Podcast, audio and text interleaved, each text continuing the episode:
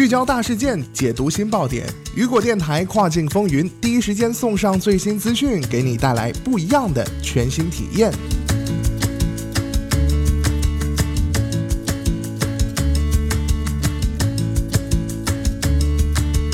Hello，大家好，欢迎收听本期的雨果电台跨境风云，我是大熊。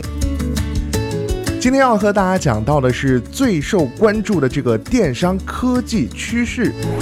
那么，在这个二零一八年的这个关键网购趋势啊，都是以科技为基础的。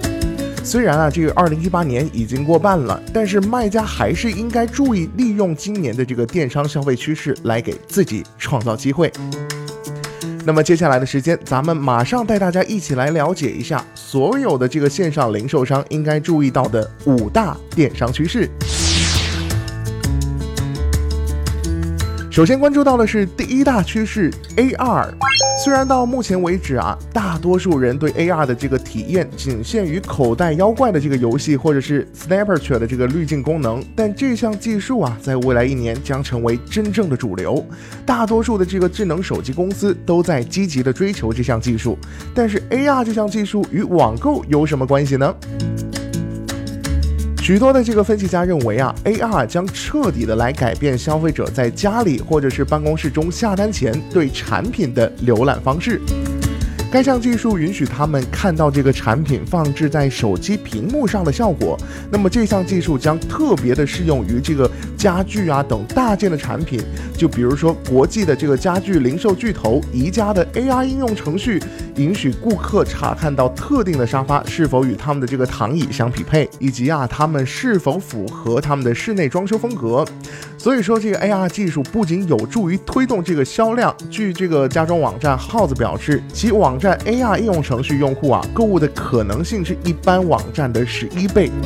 该技术也有助于削减电商行业每年价值两千六百亿的退货量。再来关注到的是第二大趋势，那就是通过机器来学习优化顾客体验。人工智能 AI 开发正以这个惊人的速度增长，各企业已经在研究如何利用这项优点为顾客提供更加个性化和简化的体验。许多品牌啊，希望利用他们掌握的这个大量的数据，借助机器学习，将营销优化到个人层面。举个例子啊，就卖家可以使用基于消费行为的分析来确定顾客是否需要定期的需要来购买某项产品。如果是的话，就可以通过发电子邮件的方式来进行促销。AI 也能够胜任那些普通人的工作，将人力释放出来，投入到更多复杂的工作中去，或者处理更加需要人类智慧的问题。再来看到的是第三点，移动端占据主导地位。虽然现在的这个移动端是后期才发展起来的，但是移动端网站和移动应用程序已经越来越成为消费者网购时的第一选择。有数据表明啊，去年的这个黑色星期五跟网络星期一在移动设备产生销售额占到总销售额的百分之六十五。分析家预计啊，未来十二个月的移动端交易额将占到电商收入的百分之四十。移动端变得如此受欢迎，甚至连实体企业都在采取行动。星巴克将其近期的这个销售增长归功于其移动订购平台的普及。专注于移动购物体验的另外一个好处就是降低购物车的放弃率，因为顾客可以利用谷歌或者是 Apple Pay 等应用程序来储存这个信用卡信息，通过指纹扫描或者是脸部识别来授权支付。再来看到的是第四点，社交平台购物。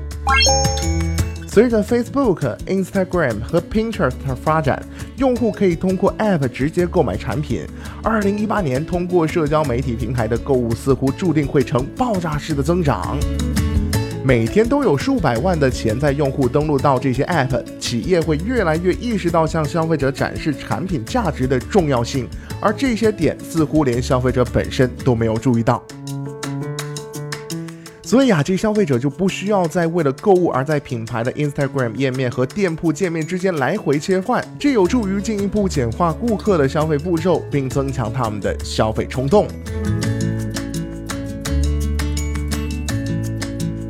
再来看到的是最后一点啊，语音和照片的搜索改变传统的 SEO。二零一八年呢，另一项颠覆性的技术趋势可能会围绕着消费者如何进行网上搜索。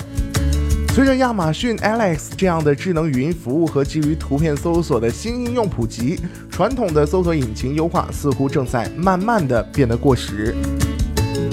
优化网站的语音关键字可能会成为电商业务的一个主要挑战，因为绝大多数 AI 只会为查询提供一个结果，而语音下单服务对于实现收入最大化也是至关重要的。同时，企业也需要意识到，消费者可能会通过给物品拍照来搜索特定产品，通过打破语言障碍来提升搜索速度，可以提升企业的国际影响力呢。总的来说啊，二零一八年这个消费趋势的变化是重大技术的进步，促进了消费者与线上店面互动的方式的转变。那么，虽然这一些变化会威胁到很多传统企业，但对于那些能够有效利用新工具的品牌来说，前方的道路是充满希望的。好的，聚焦大事件，解读新爆点。以上就是雨果电台本期跨境风云的全部内容。想要第一时间了解跨境电商动态，您还可以持续关注雨果网 App 推送的最新消息。我是大熊，我们下期再见，拜拜。